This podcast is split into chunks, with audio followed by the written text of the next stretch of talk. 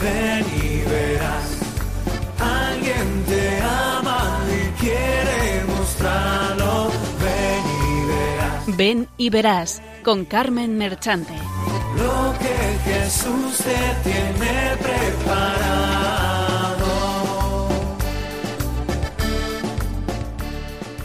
Benditos y alabados sean siempre los santísimos corazones de Jesús y de María.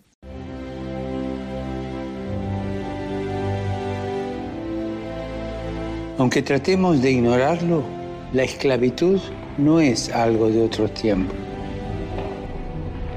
Ante esta trágica realidad, no podemos lavarnos las manos si no queremos ser de alguna manera cómplices de estos crímenes contra la humanidad.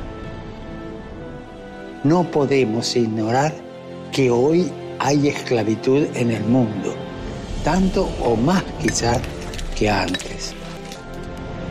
Recemos por la acogida generosa de las víctimas de la trata de personas y de la prostitución forzada y de la violencia.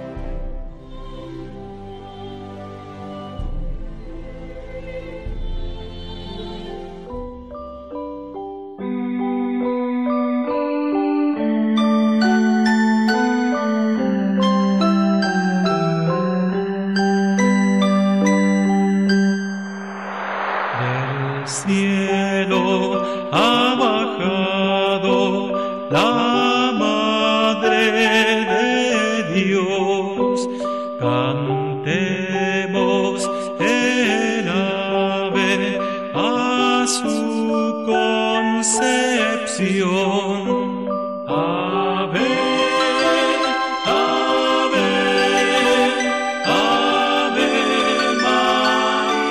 Buenas tardes, queridos oyentes. De nuevo con ustedes el equipo que desde Cuenca tiene el gusto de ofrecerles este programa Ven y Verás. Hoy con un tema muy interesante. Pero antes, recordarles los acontecimientos vividos en estas últimas cuatro semanas.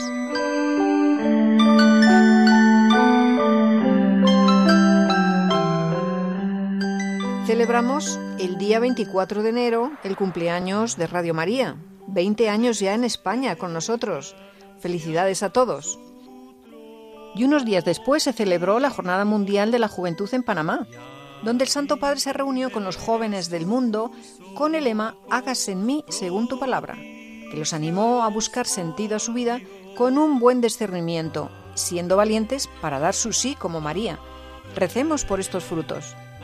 Por otro lado, el día 2 de febrero celebrábamos el Día de la Vida Consagrada, popularmente Nuestra Señora de la Candelaria, el día en que María escuchó esa profecía de Simeón que tendría presente toda su vida.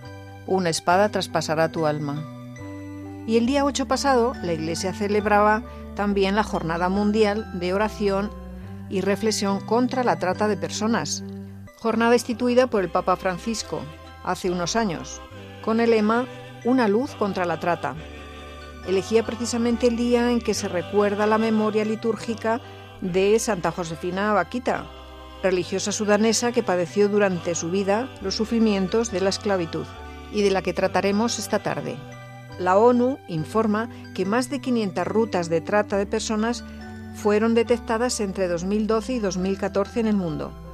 Según un informe presentado el 21 de diciembre de 2016 contra la droga y el delito, las mujeres y las niñas comprendían el 71% de las víctimas en todo el mundo, sobre todo presas en matrimonios forzados o explotación sexual, mientras que hombres y niños son vulnerados en trabajos de la industria minera como maleteros, soldados o esclavos, el reclutamiento de niños por parte de grupos armados para matrimonios forzados, explotación sexual o como combatientes forman también un buen porcentaje de las víctimas.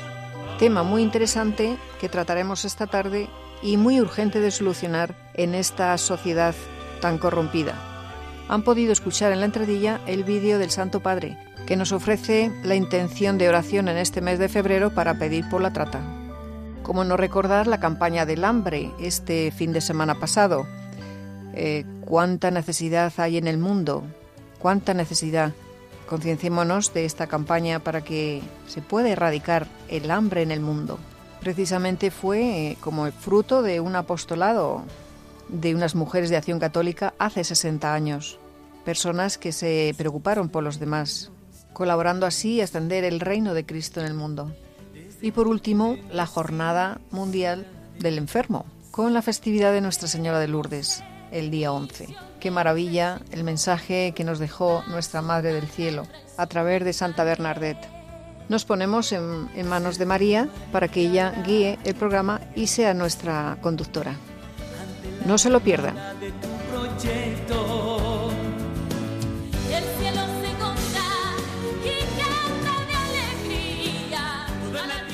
Les presentamos el equipo que nos acompañará esta tarde. Adriana Domingo, Patricio Gómez, María Luisa Pérez, José Antonio Esteban en el control y la que les habla Carmen Merchante. Y como colaboradores tenemos a David Esteban y Clara Esteban. Como se ve, son hermanos. Buenas tardes, equipo. Hola, Carmen. Buenas tardes. Buenas tardes. Buenas tardes. Buenas tardes.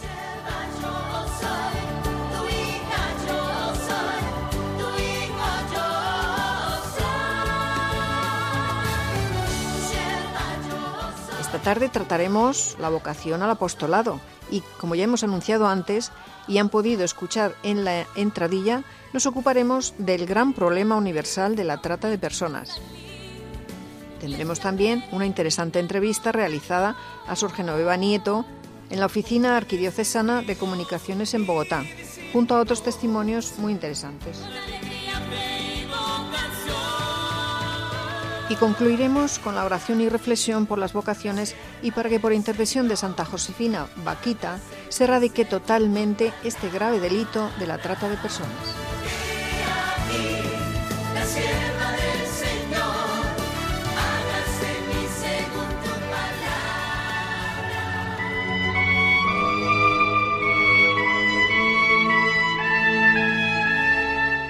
Doctrina.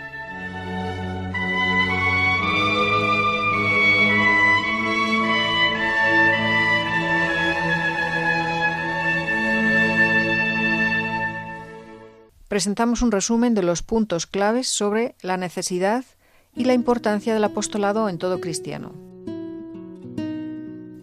¿Qué significa el apostolado? ¿Quiénes son los apóstoles hoy? La palabra griega apostoloi significa enviado. Hace referencia a la llamada que hace Jesucristo a los apóstoles para que continúen con su propia misión, anunciar el reino de Dios por todo el mundo. Si no nos convencemos, miremos a los primeros discípulos, quienes inmediatamente después de conocer la mirada de Jesús salían a proclamarlo gozosos. Hemos encontrado al Mesías. ¿A qué esperamos nosotros? Todo cristiano es misionero en la medida en que se ha encontrado con el amor de Dios en Cristo Jesús. Ya no decimos que somos discípulos y misioneros, sino que somos siempre discípulos misioneros. La samaritana, apenas salió de su diálogo con Jesús, se convirtió en misionera, y muchos samaritanos creyeron en Jesús por la palabra de la mujer, como dice San Juan en su Evangelio. También San Pablo, a partir de su encuentro con Jesucristo, enseguida se puso a predicar que Jesús era el Hijo de Dios, dicen los Hechos de los Apóstoles. ¿A qué esperamos nosotros? nos dice el Papa. Y San José María Escribá nos aconseja, no gritaríais de buena gana a la juventud que bulle alrededor vuestro, Locos, dejad esas cosas mundanas que achican el corazón y muchas veces lo envilecen. Dejad eso y venid con nosotros tras el amor. Como el Padre me envió, también yo os envío. Embajadores de Cristo, servidores de Cristo y administradores de los misterios de Dios, según definiciones del Nuevo Testamento.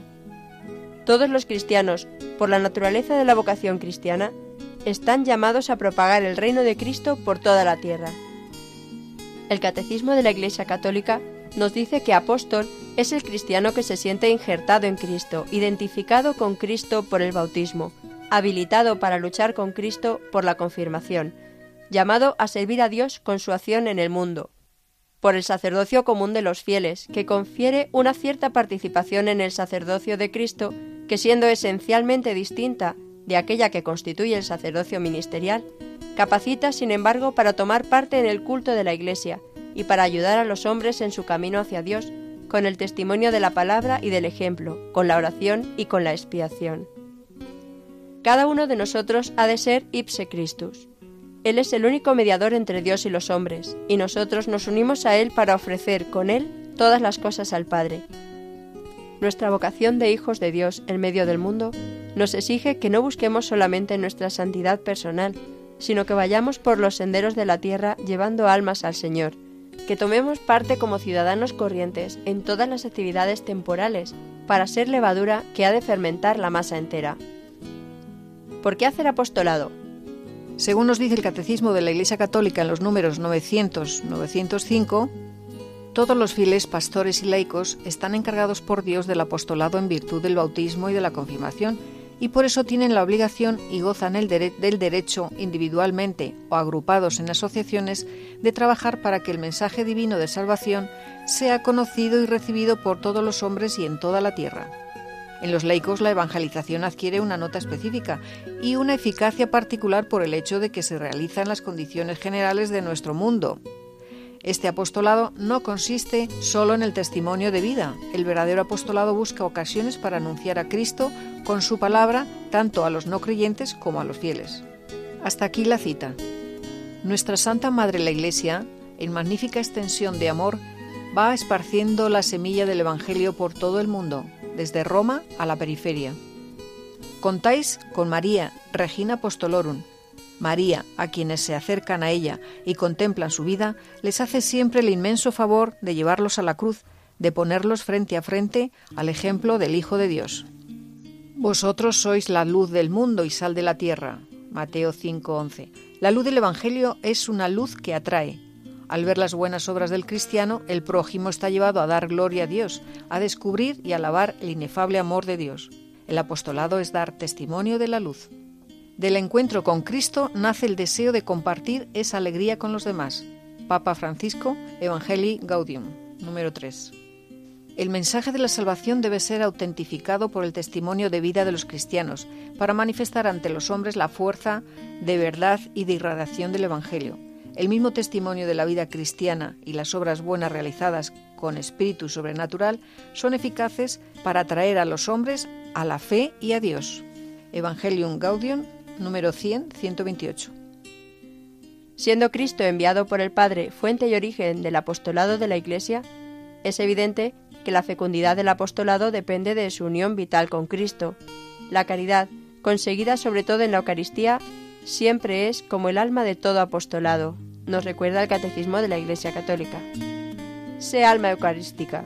Si el centro de tus pensamientos y esperanzas está en el sagrario Hijo, Qué abundantes los frutos de santidad y de apostolado, leemos en Forja. Llenar de luz el mundo, ser sal y luz. Así ha descrito el Señor la misión de sus discípulos, llevar hasta los últimos confines de la tierra la buena nueva del amor de Dios. A eso debemos dedicar nuestras vidas, de una manera o de otra, todos los cristianos. Uno de los apostolados más urgentes de la Iglesia en este momento es la lucha contra la trata de personas en sus tres aspectos fundamentales, captación, traslado y retención. Según la Organización Internacional del Trabajo, la trata de personas, compraventa de seres humanos, es un problema mundial y uno de los delitos más vergonzosos que existen, ya que priva de su dignidad a millones de personas en todo el mundo. Los tratantes engañan a mujeres, hombres y niños de todos los rincones del planeta y los someten diariamente a situaciones de explotación. Si bien la forma más conocida de trata de personas es la explotación sexual, cientos de miles de víctimas también son objeto de trata con fines de trabajo forzoso, servidumbre doméstica, mendicidad infantil o extracción de órganos. La trata de personas afecta prácticamente a todos los países, ya sea como punto de origen, tránsito o destino, y se ha informado de que en 137 estados se ha explotado a víctimas de por lo menos 127 países. La trata de personas es uno de los negocios ilícitos más lucrativos en Europa, donde los grupos criminales obtienen unos beneficios de 150 mil millones de dólares al año, siendo este un negocio considerable que se abastece de la población mundial más marginalizada. En Europa, unas 140.000 mujeres se encuentran atrapadas en una situación de violencia y degradación por motivos de explotación sexual y una de cada siete trabajadoras sexuales han sido esclavizadas en la prostitución a consecuencia de la trata de personas.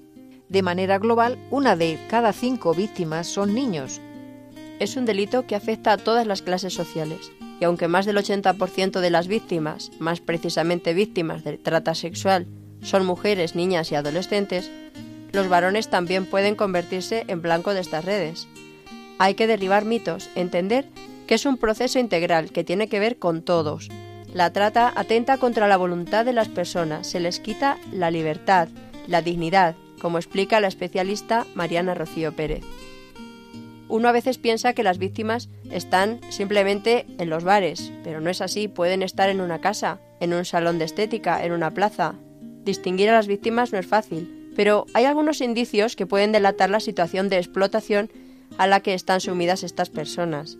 Si vemos que le cuesta comunicarse, que no tiene documentación, que no es de nuestra nacionalidad y tiene miedo a hablar, esos son todos indicadores para ir teniendo en cuenta. En todos los casos, la característica común de las víctimas es su vulnerabilidad. Los que terminan en estas redes siempre caen mediante un engaño, asegura Pérez. En general la trampa empieza con la promesa de un buen sueldo, de trabajo en blanco, mentiras que solo serán desenmascaradas cuando sea demasiado tarde. Al llegar al lugar se encuentran con que el sueldo no el acordado, ni las tareas, ni los horarios, en fin, se encuentran con circunstancias que hacen ver que no es un trabajo, es explotación. Es importante que recordemos todos que a nivel nacional existe una línea telefónica gratuita, la 145 145 que recibe denuncias anónimas desde cualquier punto del país los 365 días del año. Los operadores derivan los casos a los organismos oficiales que correspondan en cada caso y solo en esta línea telefónica se reciben un promedio de 100 llamadas por día. Si vemos situaciones sospechosas, no hay que esperar, hay que denunciar, porque si no nos convertimos en parte de la situación. España es uno de los principales destinos de la trata de mujeres Jóvenes de entre 18 y 25 años, sobre todo de Nigeria, Rumanía, China, Brasil y Bolivia, llegan a España en su mayoría con fines de explotación sexual. Los datos no son precisos. La Organización Internacional de Trabajo cifra en 21 millones las personas víctimas de trabajo forzoso, que incluye a las víctimas de explotación laboral y sexual. En 2016, la Unidad de Extranjería de la Fiscalía General del Estado identificó a 386 mujeres víctimas de trata en 2016, el 95% captadas para ser explotadas sexualmente, el resto explotadas laboralmente, obligadas a matrimonios forzosos, mendicidad u otra actividad delictiva. Según el informe La trata de mujeres hoy, mujeres nigerianas víctimas de trata en España, publicado por Movimiento por la Paz, con motivo del Día Mundial contra la Trata, la mayoría de las mujeres víctimas de explotación sexual en España provienen de Nigeria, y alerta de que las cifras que se conocen son solo una pequeña parte de la realidad de la trata. La Conferencia Episcopal Española se suma a esta jornada a través del Departamento de Mujeres en la Calle y Trata, dentro de la Comisión Episcopal de Migraciones. El obispo de Vitoria y responsable de este departamento, Monseñor Juan Carlos Elizalde Espinal, recuerda que toma de conciencia, colaboración desde todos los niveles de intervención y oración ante una realidad terrible que nos desborda son las claves que recuerda la Iglesia constantemente, y más con motivo de la Jornada Mundial de Oración y Reflexión contra la Trata de Personas. El Papa Francisco dice, necesitamos tanto eliminar las causas de este fenómeno tan complejo como también asistir adecuadamente a las personas que caen en los lazos de la trata. Permítame detenerme en un tema doloroso nos acostumbramos a utilizar el término trata de personas, pero en realidad deberíamos hablar de esclavitud, esclavitud para el trabajo, esclavitud sexual, esclavitud para el lucro.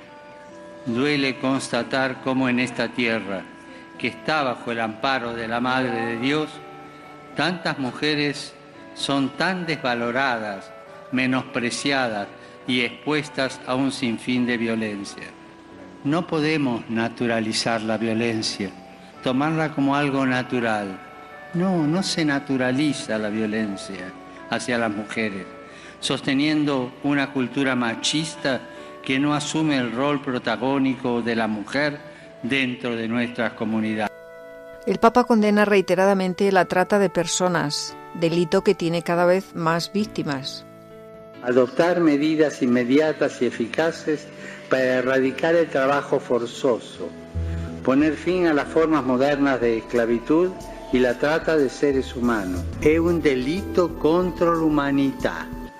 Es obligatorio generar un movimiento transversal y ondular una buena onda que abrace la sociedad toda de arriba para abajo y viceversa, desde la periferia al centro y al revés, desde los líderes hacia las comunidades y desde los pueblos y la opinión pública hasta los más altos estratos dirigenciales.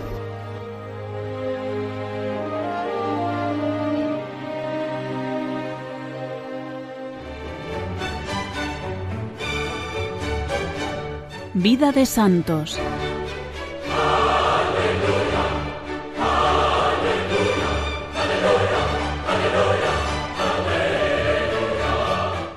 Escuchamos ahora la increíble historia de Santa Josefina Vaquita, completada con cortes de la película Vaquita.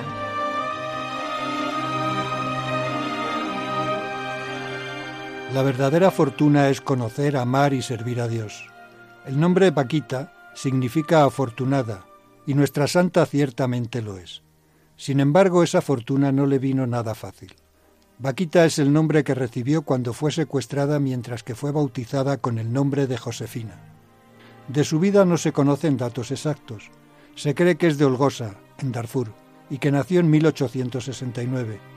Vivió su infancia con sus padres, tres hermanos y dos hermanas, una de ellas su gemela. Su vida fue profundamente marcada cuando unos negreros llegaron a Olgosa y capturaron a su hermana. En su biografía escribió, Recuerdo cuánto lloró mamá y cuánto lloramos todos. También contó su propia experiencia al encontrarse con los buscadores de esclavos.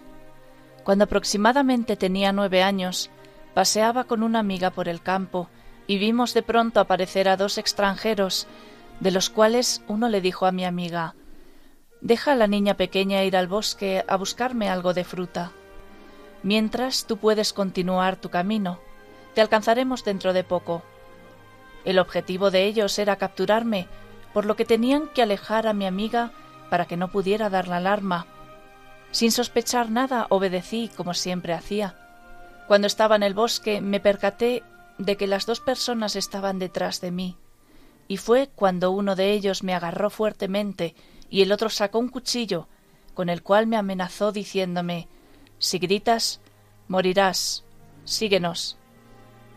Fueron esos hombres quienes le pusieron el nombre Vaquita, sin comprender a dónde ella llegaría. Llevaron a Vaquita a El Obeid, donde fue vendida a cinco distintos amos en el mercado de esclavos. ¿Y eso? ¿Te gusta? ¿Cuánto pides? Fabricación alemana. Tengo dos cajas más. ¿De dónde viene? No lo sé, de algún poblado. 15 piezas de oro. ¿Y ella? La acabo de comprar para mi hija. Siempre se queja de que no tiene una esclava propia. No te la puedo dar. Entonces serán 16 piezas. Me has costado una moneda más. Si no la vales, te quemo viva. Poned los fusiles en las cajas del general. Venga, daos prisa con esas cajas, vamos. ¡Vamos! ¡Vamos! ¡Vamos! ¡Vamos!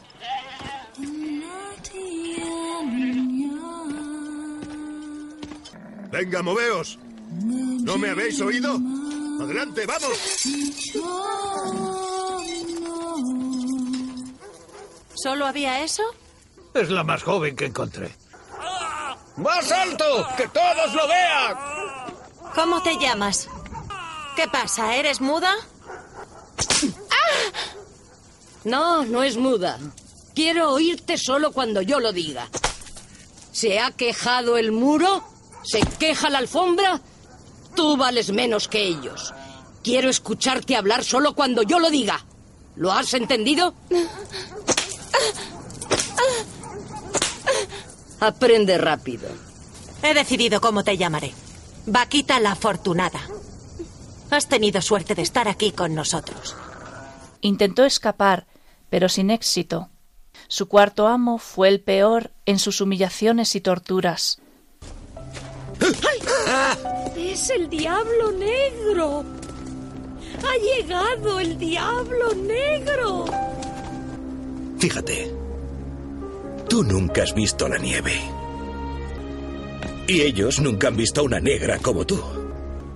Observadla. ¿Habéis perdido la lengua? ¿Eh?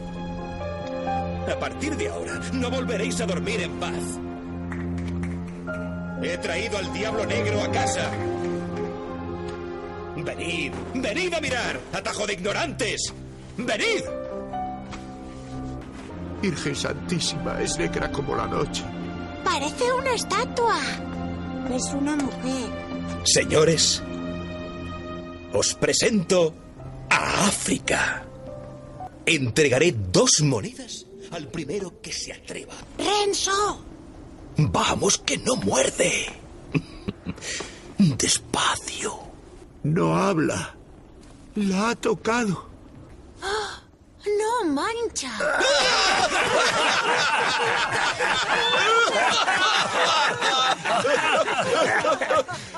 Cuando tenía unos trece años, fue tatuada. Le realizaron 114 incisiones y para evitar infecciones le colocaron sal durante un mes. Ella cuenta en su biografía sentía que iba a morir en cualquier momento, en especial cuando me colocaban la sal. El comerciante italiano Calixto Leganini compró a Vaquita en 1882. Era el quinto amo.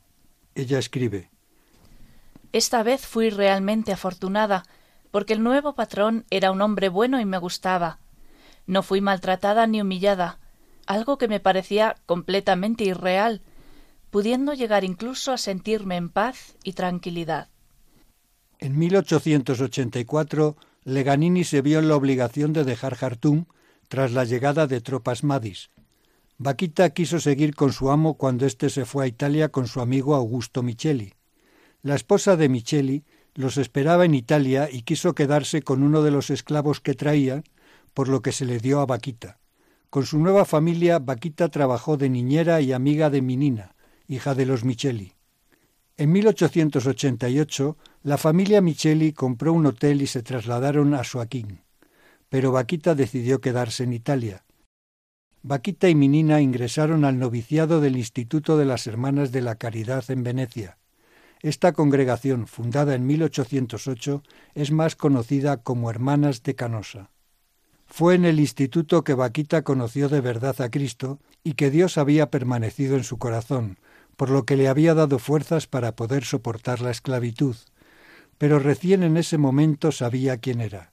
Recibió al mismo tiempo el bautismo, la primera comunión y la confirmación el 9 de enero de 1890, por manos del cardenal de Venecia. Tomó el nombre cristiano de Josefina Margarita Afortunada.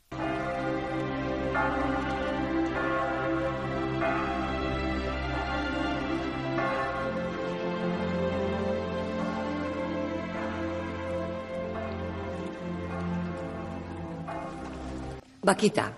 La religión es un acto de conciencia y yo no debo intervenir. Si quieres acercarte a Dios, eres libre de hacerlo. ¿Libre? Libre de poder ejercer tu fe, bien sea aquí o en África. ¿En África? ¿Volver a casa? Sí, sí. He comprado un albergue en Suakin.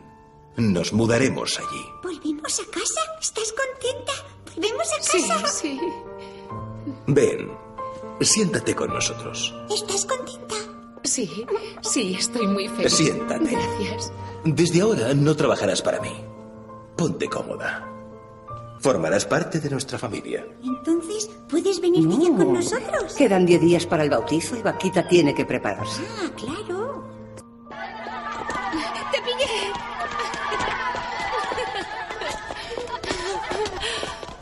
¡Padre Antonio! ¡Qué sorpresa! Vaquita. ¡Pero qué alegría!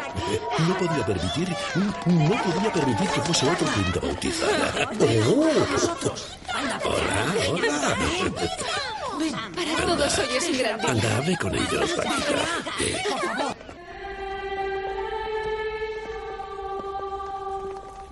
Vaquita, entra en el templo de Dios para compartir con Cristo la vida eterna.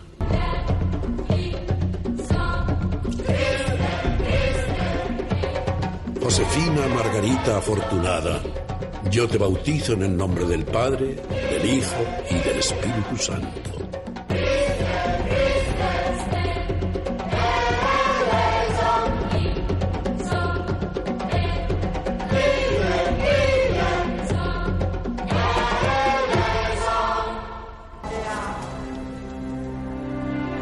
Recibe este sacramento del bautismo y llévalo sin mancha ante el tribunal de Jesucristo para obtener la vida eterna.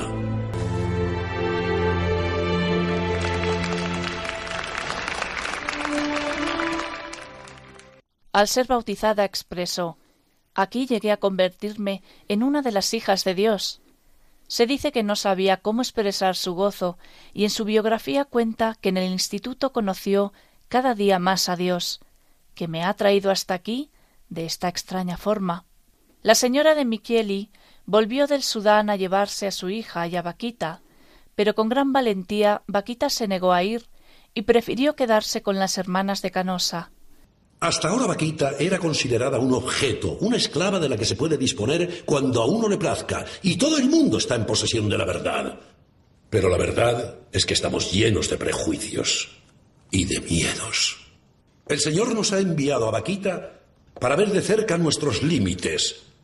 Hay que decidir si abrimos o cerramos los ojos para siempre. Yo me quedo aquí. Silencio. Silencio. Vaquita es libre de seguir su vocación. ¡Es una vergüenza! ¡Esto no quedará así! ¡Recurriremos al alto tribunal! ¡Es una vergüenza! ¡La justicia no existe en este país! Vaquita pudo prevalecer porque la esclavitud era ilegal en Italia. El 7 de diciembre de 1893, a los 38 años de edad, profesó en la vida religiosa. Vaquita fue trasladada a Venecia en 1902, donde trabajó limpiando, cocinando y cuidando a los más pobres. Nunca realizó milagros ni fenómenos sobrenaturales, pero tenía fama de santidad. Siempre fue modesta y humilde, mantuvo una fe firme en su interior y cumplió siempre sus obligaciones diarias. Mucho le costó escribir su autobiografía en 1910, la cual fue publicada en 1930. En 1929 se le ordena ir a Venecia a contar la historia de su vida. Luego de la publicación de sus memorias se hizo muy conocida y viajaba por toda Italia dando conferencias y recogiendo fondos para su congregación. Aunque la salud de Vaquita se fue debilitando hacia sus últimos años y quedó con mucho dolor en silla de ruedas, no dejó de viajar. Falleció el 8 de febrero de 1947 en Siccio, siendo sus últimas palabras, Madonna, Madonna. Miles de personas fueron a darle el último adiós, expresando así el respeto y admiración que sentían hacia ella. Fue velada por tres días, durante los cuales, según cuenta la gente, sus articulaciones aún permanecían calientes, y las madres cogían su mano para colocarla sobre la cabeza de sus hijos. Josefina se recuerda con veneración en Escio como nuestra madre Moretta. Sus restos incorruptos fueron sepultados bajo el altar de la iglesia del convento de Escio, Italia. En 1959, la diócesis local comenzó las investigaciones sobre su santidad. El 1 de diciembre de 1978 fue declarada venerable. El 17 de mayo de 1992 fue beatificada por San Juan Pablo II, declarándose su fiesta el 8 de febrero. En esa ocasión, el Papa reconoció que ella transmitió el mensaje de reconciliación y misericordia. Vaquita fue canonizada por San Juan Pablo II el 1 de octubre del 2000. La historia de Vaquita es la de un continente. Ella sufrió graves males en manos de algunos cristianos, pero su corazón no se cerró. supo perdonar a los que la ultrajaron y descubrir que aquellos agravios, aunque cometidos por cristianos, son contrarios al camino de Jesús. Gracias a las religiosas, encontró el verdadero rostro de Cristo y entró en su iglesia. Nada, ni los malos ejemplos, nos pueden apartar del amor de Dios cuando le permitimos reinar en nuestro corazón. Vaquita nos deja este maravilloso testamento de perdón por amor a Cristo. Si volviese a encontrar a aquellos negreros que me raptaron y torturaron, me arrodillaría para besar sus manos, porque si no hubiese sucedido esto, ahora no sería cristiana ni religiosa. El Papa la llamó nuestra hermana universal. En el 2007 el Papa Benedicto XVI utilizó el ejemplo de vida de Santa Josefina Vaquita en su encíclica Spe Salvi para hablar de la esperanza. En el texto, el Papa emérito escribe que Vaquita solo había conocido dueños que la despreciaban y maltrataban, o en el mejor de los casos, la consideraban una esclava útil. Ahora, por el contrario, oía decir que había un patrón por encima de todos los dueños, el Señor de todos los señores, y que este Señor es bueno, la bondad en persona. Se enteró de que este Señor también la conocía, que la había creado también a ella, más aún, que la quería. También ella era amada, y precisamente por el Patrón Supremo, ante el cual todos los demás no son más que míseros siervos. Ella era conocida y amada, y era esperada. Incluso más, este dueño había afrontado personalmente el destino de ser maltratado y ahora la esperaba a la derecha de Dios Padre. En este momento tuvo esperanza, no sólo la pequeña esperanza de encontrar dueños menos crueles, sino la gran esperanza. Yo soy definitivamente amada, suceda lo que suceda. Este gran amor me espera. Por eso mi vida es hermosa. Benedicto XVI recuerda que a través del conocimiento de esta esperanza ella fue redimida, ya no se sentía esclava, sino hija libre de Dios. Entendió lo que Pablo quería decir cuando recordó a los efesios que antes estaban en el mundo sin esperanza y sin Dios, sin esperanza porque estaban sin Dios. Para los africanos es un gran símbolo. Era necesario honrar a todos los que sufrieron la esclavitud. La historia de Vaquita es la historia de un continente válida para católicos, protestantes, musulmanes o seguidores de cualquier otro tipo de religión tradicional. Su espiritualidad y fuerza la han convertido en nuestra hermana universal, como la llamó el Papa. El Papa Francisco ha instituido la Jornada Internacional contra la Trata de Personas y ha elegido el 8 de febrero fiesta de Santa Josefina Vaquita.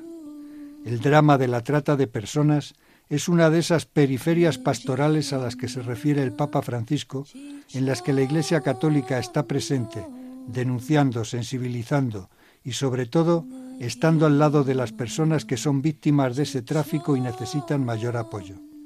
La invitación anima a recorrer un camino que vaya desde la concientización a la oración, de la oración a la solidaridad y de la solidaridad a la acción concertada, a la movilización hasta que la esclavitud y la trata desaparezcan.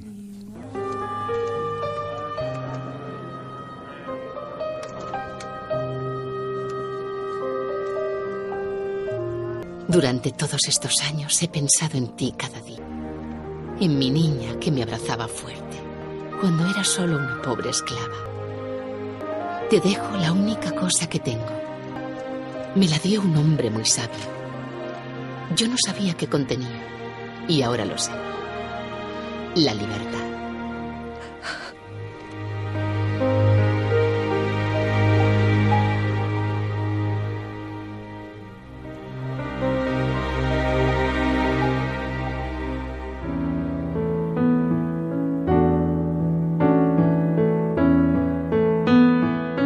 Testimonios vivos.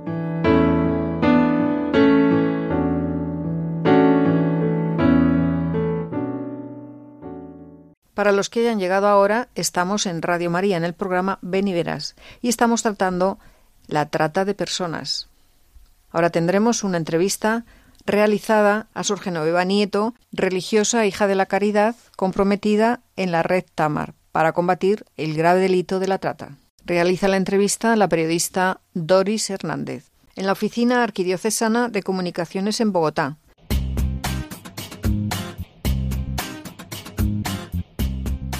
...50 años ya en las Hijas de la Caridad, las Vicentinas, pero esta labor Dios la fue conduciendo a, un fin específico que es el tema y la lucha eh, contra la trata, o sea, y la defensa de la vida.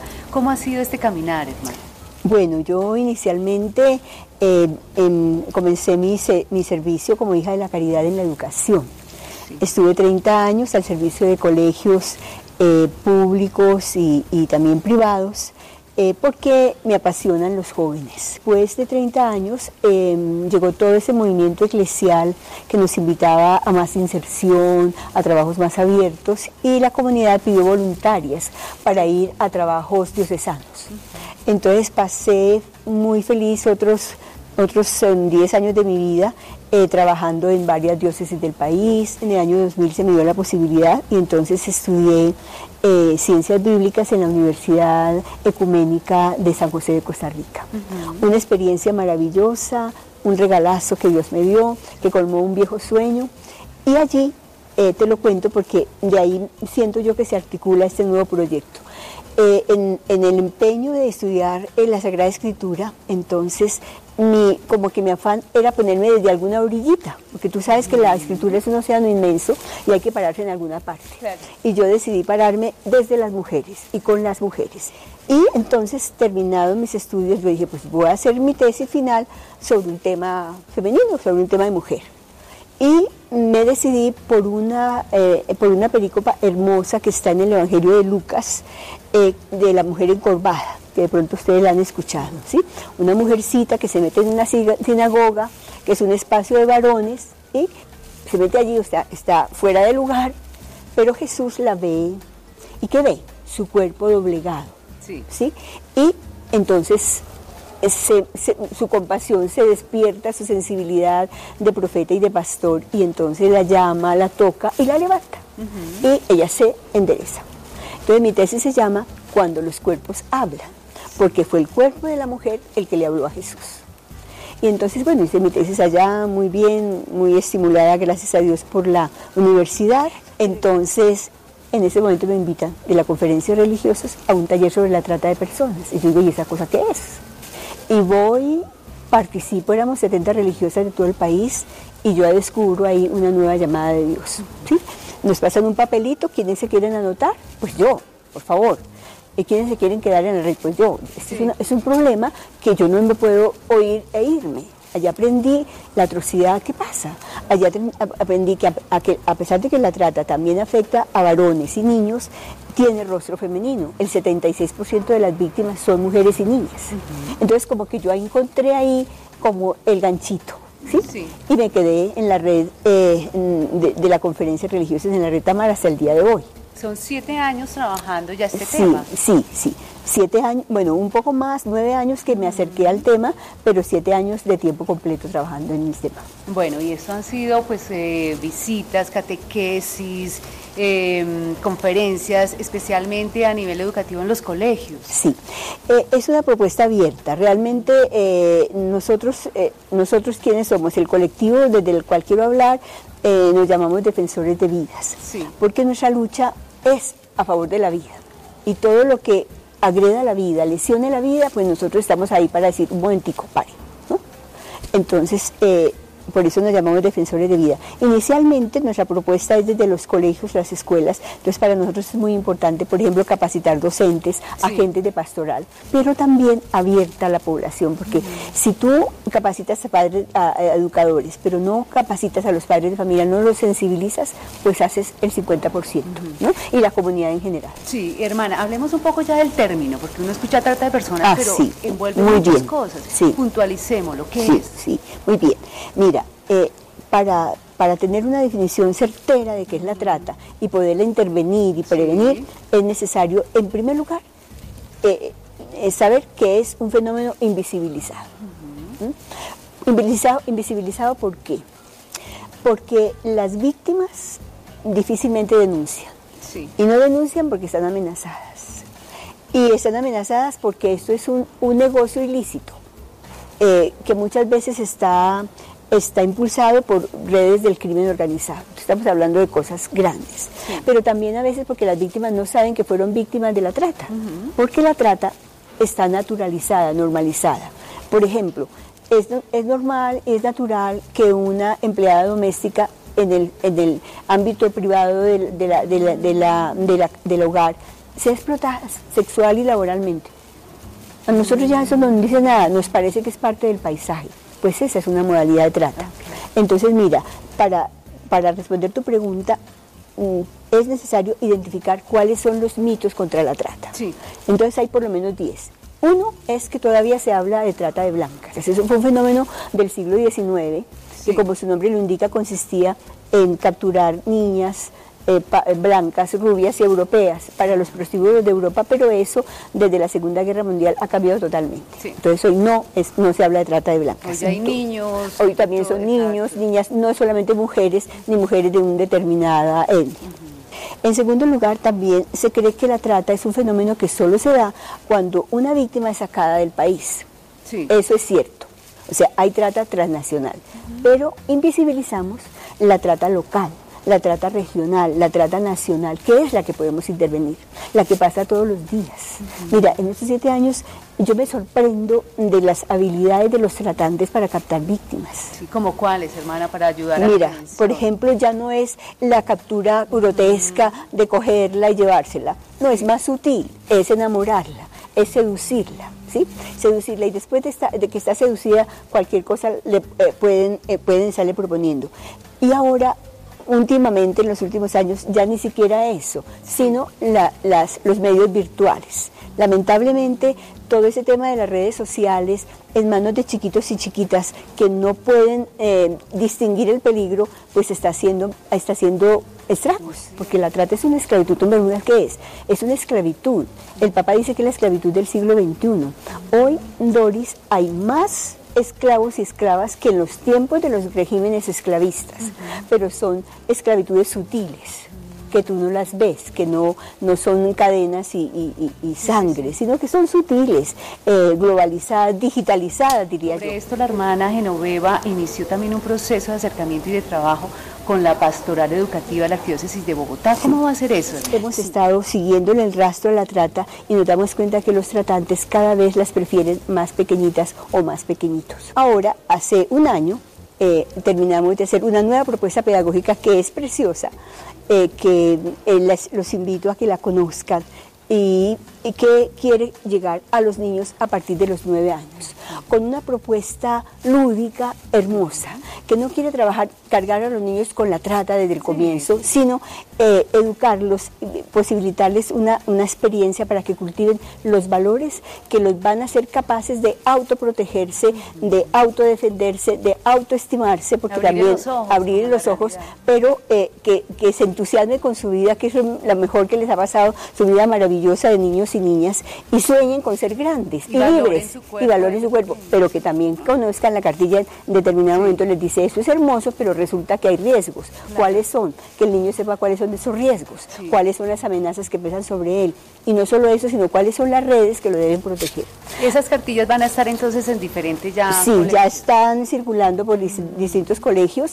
Como te digo, es posible que la arquidiócesis lo implemente en, los colegios que, lidera, eh, tanto para niños y niñas como para jóvenes y adolescentes. Entonces, eso, eh, nosotros soñamos con qué? Con crear una comunidad nacional de defensores de vidas, donde los niños sean los protagonistas. Ciertamente la defensa de la vida y la protección de los niños los corresponde a los adultos. Sí, claro. Pero es bueno que desde el comienzo ellos también se empoderen para que ellos sean defensores de su vida, pero también defensores de la vida de los otros y, los, y las otras. La cartilla es muy bella, se llama Un viaje en favor de la vida, tiene 10 tremendas estaciones y cuando se coronan las 10 estaciones, los niños se gradúan como héroes o heroínas defensoras de ellas. ¿Y los momentos de oración a qué hora son? Ah, los momentos de oración son absolutamente urgentes y necesarios cada vez que uno se pone con el, al contacto con el dolor. Yo vivo hambrienta de oración y quisiera tener muchos más espacios de oración. Pues nuestro, nuestro mm, horario de Hijas de la Caridad comienza con una hora de oración, hora y media con la Eucaristía diaria, y luego nos encontramos al mediodía otra vez eh, para estar eh, dándole cuenta al amado por dónde vamos y para contarle nuestras luchas y decirle nuestros también nuestros nuestros gritos cuando estamos con tanto dolor y de nuevo en la noche, pero me encanta. Yo soy una apasionada por irme. Ahora me, me fui a Guatapeco, estuve en Río Negro a los benedictinos porque esos ambientes de silencio y de profundidad eh, es son vitales para mí. O sea, uno no puede ser defensora de vidas en nombre de Jesús si no está muy cerca de Él, si Él, es la pasión de la vida. Gracias a Dios me decía un chico, ay hermanita, pero usted sí como que está enamorada. Le dije, sí, hijo. Le dije, ¿y por qué? Me dice, porque se le nota. Yo le dije, así, ah, estoy enamorada. Y, he pasado 50 años enamorada de Jesús y de su, propuesta y me siento enviada por Él a decir que la vida es lo más importante y que la defensa de los niños y las niñas tiene que ser lo primero en una sociedad que se, que se diga cristiana católica. Claro, enamorada de esta misión. Sí, sí, feliz de, de hacer lo que hago.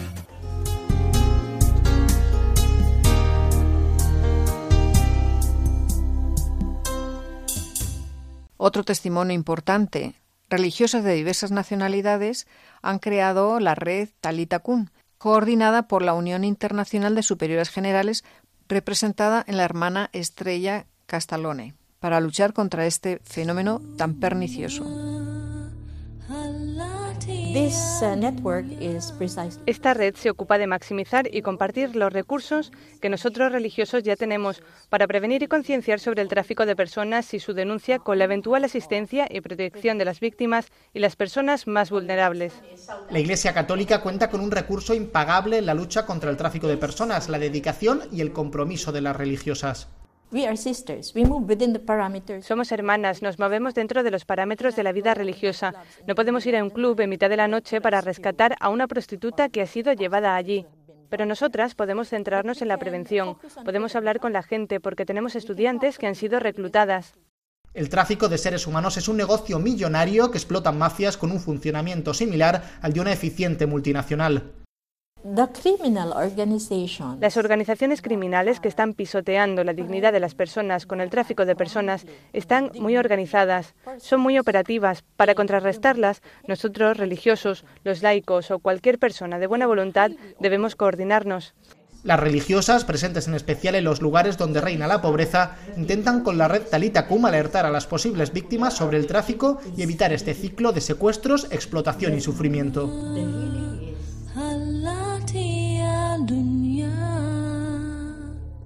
Como podemos observar, es una preocupación a nivel mundial y que se está trabajando para combatirlo, pero hay que implicarse mucho más.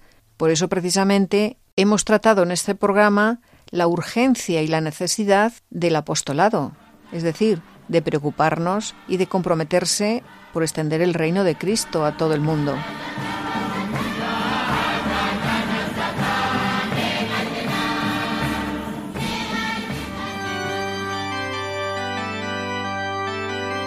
Reflexión y oración. Rendido a tus pies, oh Jesús mío, te pido humildemente vivir para amarte, serte fiel. Mira que soy pobre, buen Jesús, soy débil y necesito apoyarme en ti para no caer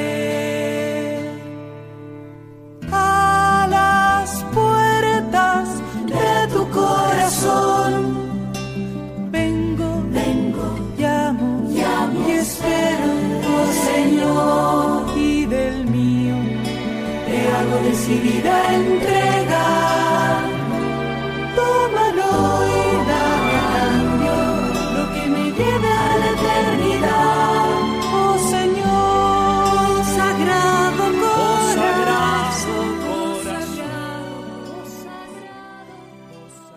Estamos en Radio María, en el programa Ven y Verás.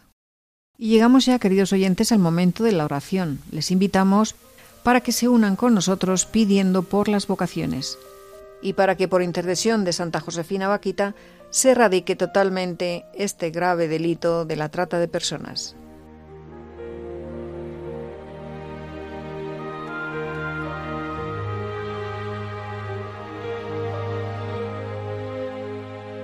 Oración del Papa Francisco. Ayuda, Señor, a estos jóvenes para que sean libres y no sean esclavos, para que tengan el corazón solo para ti, y así la llamada del Señor pueda llegar y dar fruto.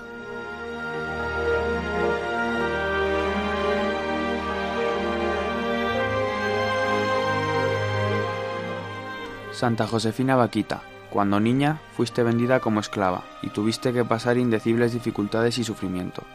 Una vez liberada de tu esclavitud física, hallaste la verdadera redención en tu encuentro con Cristo y su Iglesia. Oh Santa Vaquita, ayuda a todos aquellos que están atrapados en la esclavitud. En nombre de ellos, intercede ante Dios para que sean liberados de las cadenas de su cautiverio.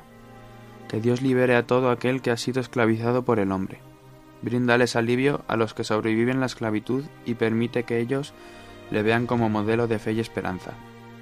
Ayuda a todos los sobrevivientes para que encuentren la sanación de sus heridas.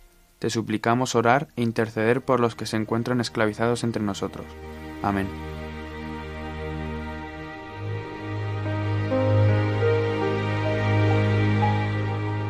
Pues ya se terminó el tiempo.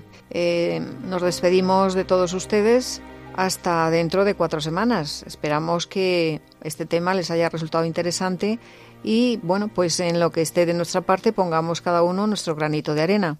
Sobre todo estemos alerta en cuando veamos ambientes dudosos, ambientes o en personas que pueda haber alguna duda o algún resquicio de, este delito, pues mm, estemos alerta para que eh, se dé a conocer y se pueda corregir. Ahora recordará Adriana cómo se pueden poner en contacto con nosotros. Y agradecemos las sugerencias y felicitaciones que hacen respecto al programa. Muchas gracias a todos.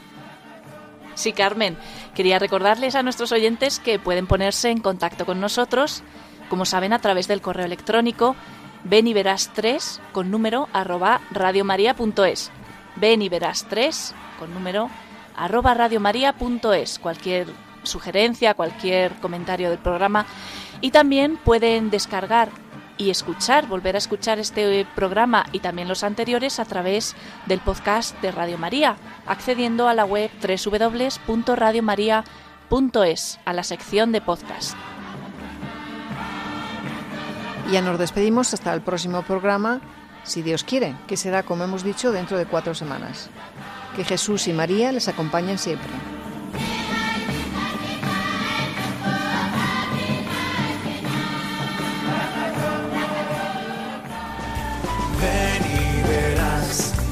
Ven y verás, alguien te ama y quiere mostrarlo.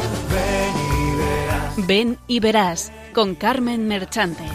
Lo que Jesús te tiene preparado.